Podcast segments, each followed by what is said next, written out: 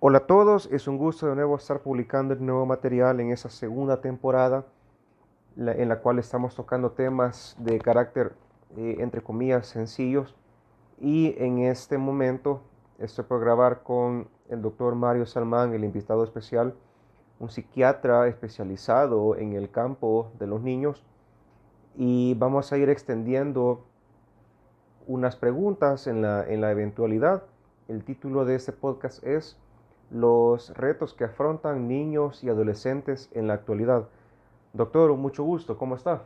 Bien, bien Mauricio, muchas gracias por la invitación y pues aquí tratando de facilitar un poco y transmitir alguna información de parte de, mi profesión para las personas que escuchan este, este podcast. Perfecto.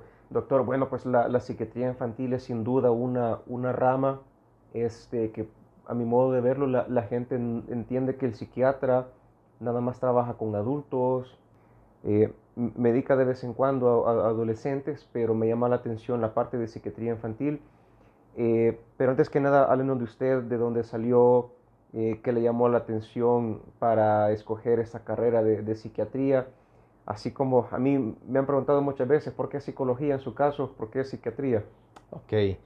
Bueno, la, voy a tratar de resumirlo porque es un poquito larga la historia.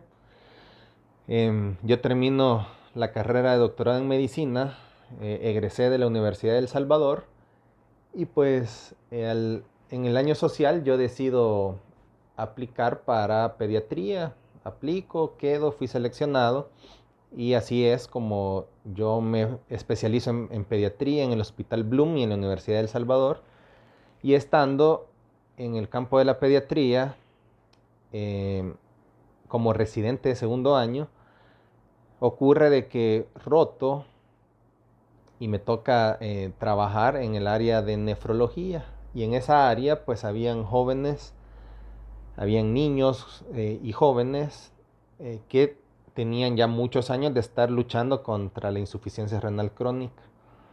Justamente en el periodo en el que yo me encuentro allí, ocurre que los jóvenes que tenían 17 años y estaban a punto de ser enviados al Rosales, pues tenían mucho miedo de ir y uno de ellos, que se llamaba Franklin, em, había ya, ya le habían notificado que lo iban a enviar a Rosales porque iba a cumplir los 18.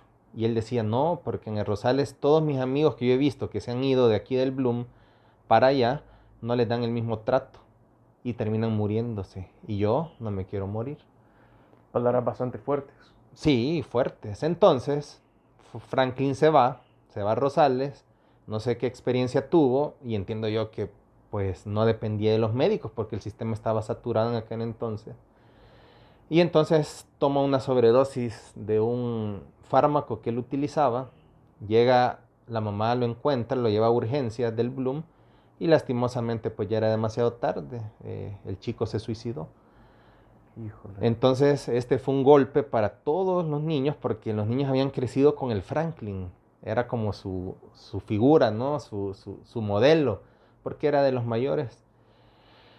Franklin tenía una muy buena amiga que se gustaban mutuamente, como todos jóvenes, y se llamaba Camila.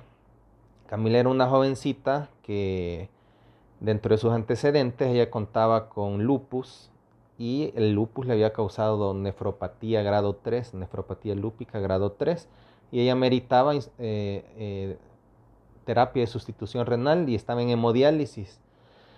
La historia de Camila es complicada porque para ser candidata a hemodiálisis debe de tener un buen acceso venoso y ella no lo tenía, pero el papá le había había pagado a un especialista que le hiciera una conexión de una vena con una arteria que se llama fístula arteriovenosa y ahí le conectaban la máquina de dializar. Y entonces, así había estado muy bien, había pasado años, pero con, cuando ella se entera de que Franklin se suicidó, ella dice, no, pues yo voy para el mismo camino y también lo hago. Pero ella no tomó ningún medicamento, sino que con una jeringa se arruinó la fístula que le había costado mucho dinero el papá hacerla, se la arruina y pues em, literalmente también se arruina su vida porque ella ya no tenía otro acceso para poderla dializar. los niños, los adolescentes, eh, se pueden dializar a través de diálisis peritoneal y hemodiálisis. Entonces el peritoneo de, Camila, que es como una membranita que está en, los intestinos, no, ya no funcionaba y tampoco tenía accesos, tenía cicatrizado donde había tenido anteriormente. Entonces esta niña fallece lentamente y pues yo estuve ahí.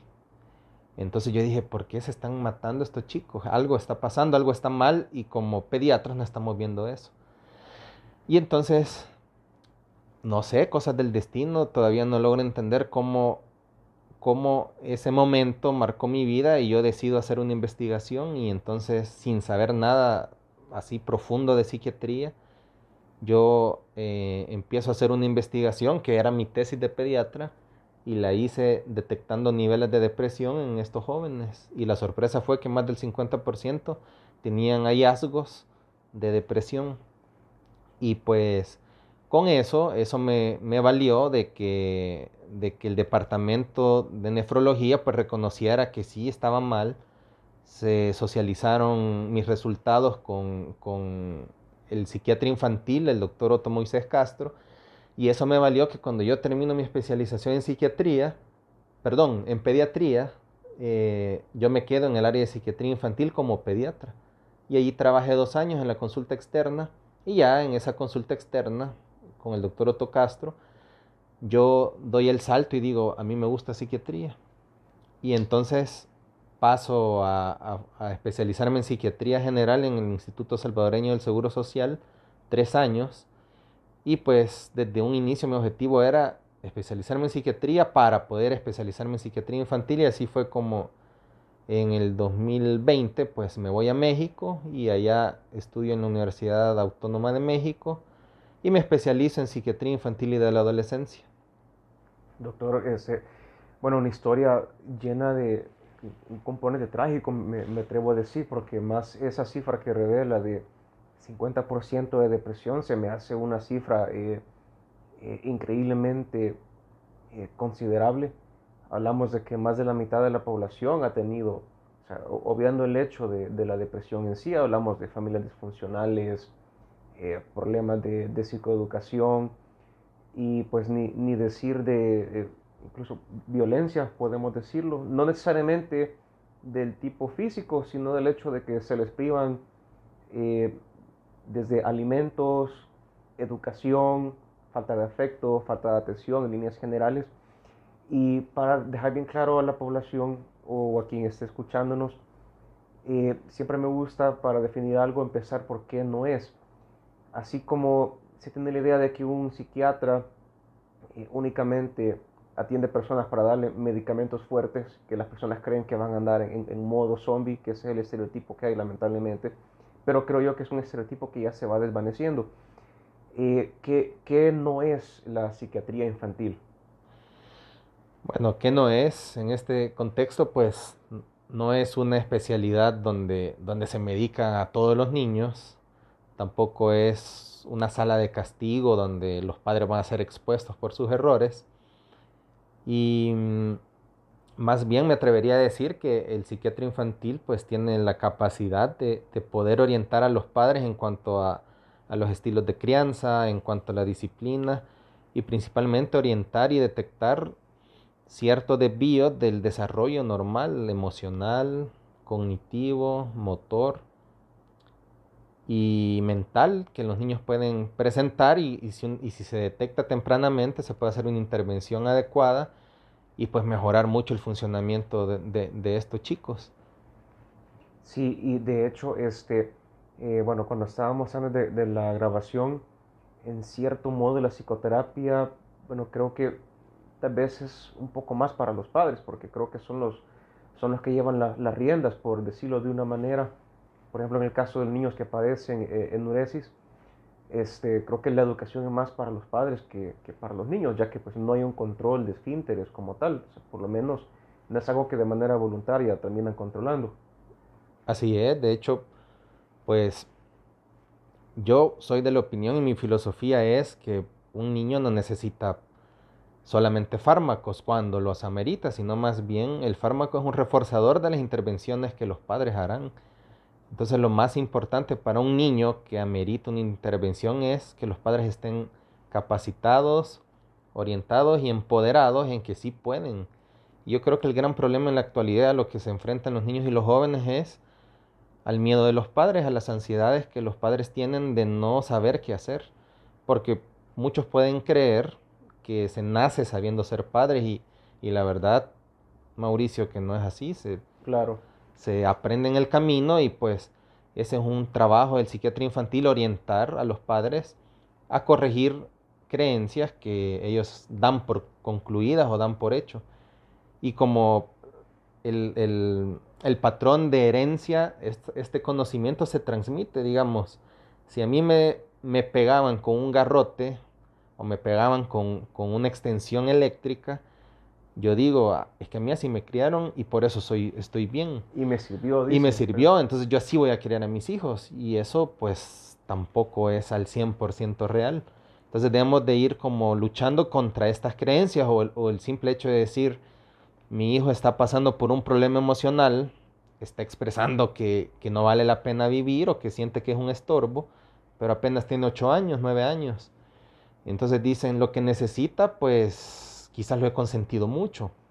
Entonces ya el papá va atribuyéndose cargas y culpas que no le corresponden. Y en realidad la depresión es una situación mundial que no respeta edades, credos, estratos eh, eh, económicos y que cada año pues hay 300 millones de personas afectadas por depresión y obviamente un niño está dentro de esas estadísticas.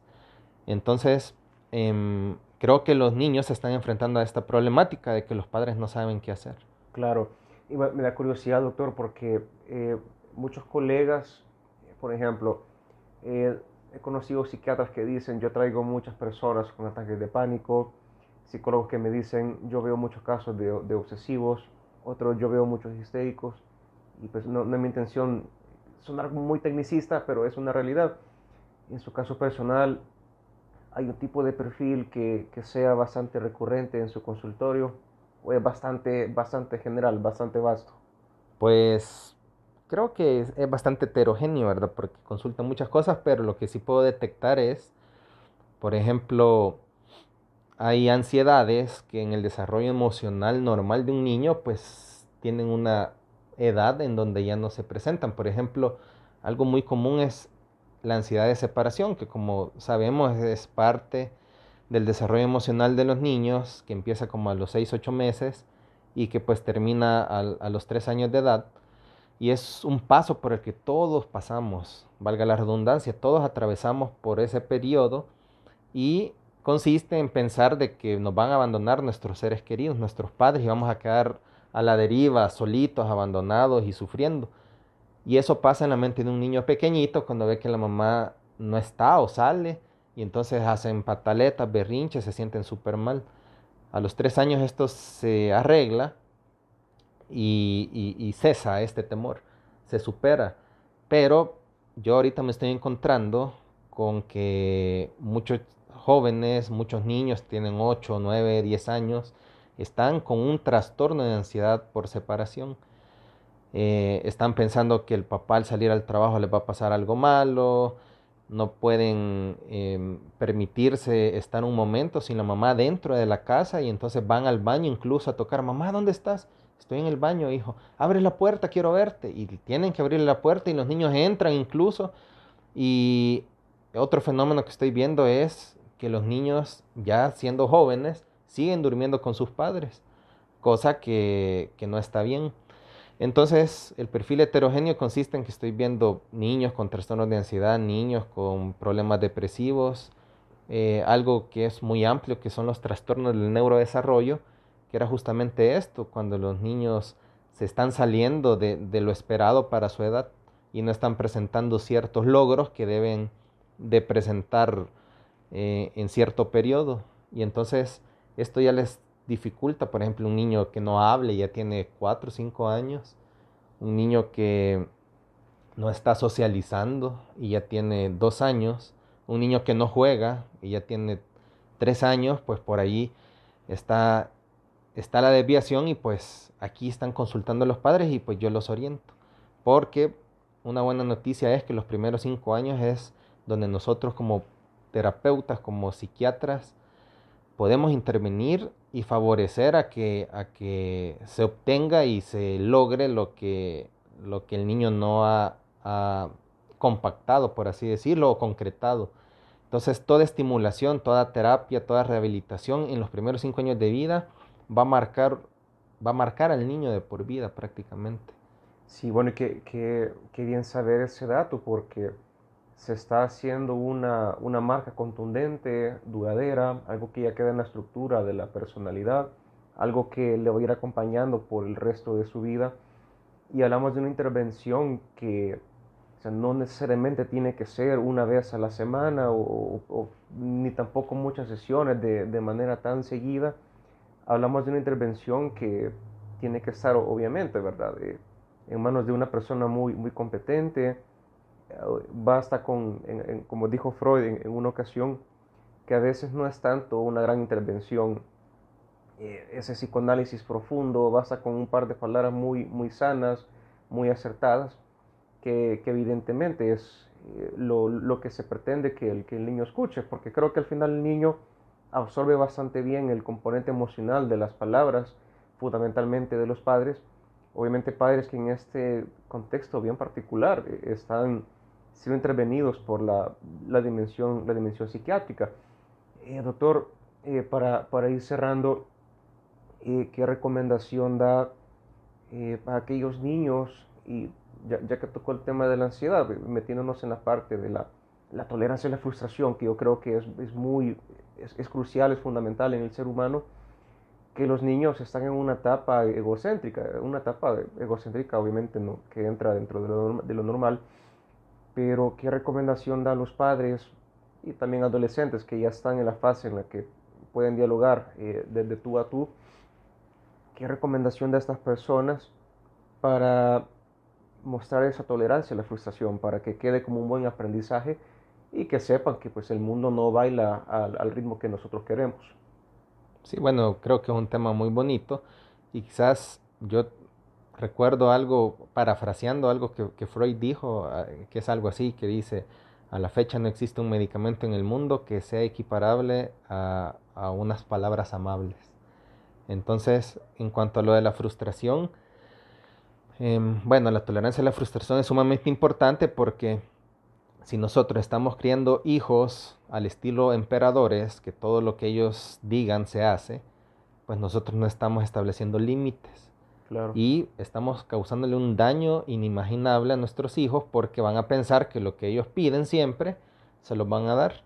Y es el problema que estamos viendo ahorita en muchos adultos que crecieron en una burbuja los papás les concedían casi todo y pues cuando llegan al colegio, llegan al trabajo, se encuentran con que la vida es sumamente difícil, se frustran, incluso esto puede ser un condicionante para que se depriman o estén muy ansiosos, em, por lo cual yo el consejo que les doy es hay que criar a los hijos dentro de la realidad, pues, en el sentido de que no todo va a ser sí y incluir en el vocabulario de los padres la palabra no, para de esa manera el padre se puede convertir en un agente frustrador del hijo, pero de una manera sana. Claro. De una manera en que ellos entiendan, no puedo obtener todo lo que yo pido porque no se puede, porque hay un límite para todos. Y los encargados de establecer esos límites son los padres. Claro. Sí, y como me dijo un maestro hace años, lo que no se aprende por las buenas en la casa, se enseña por las malas en la vida de afuera. Así es. Doctor, eh, muy agradecido con, esta, con este espacio. Créame que eh, ya se eh, establece un precedente, o sea, es la primera vez que tenemos en el canal a un psiquiatra y más particularmente un psiquiatra de la línea infantil. Eh, creo que tras lo que hemos hablado en, esta ocasión, pues no me queda duda que vamos a tener una segunda, ah, tercera oportunidades que, se puedan. Con gusto, estamos a la orden y pues me parece una excelente iniciativa y, y pues estoy a las órdenes para siguientes conversaciones. Excelente, gracias doctor. Quedamos aquí entonces, ha sido un gusto estar con ustedes, vamos a estar pendientes hasta el siguiente podcast. Hasta la próxima.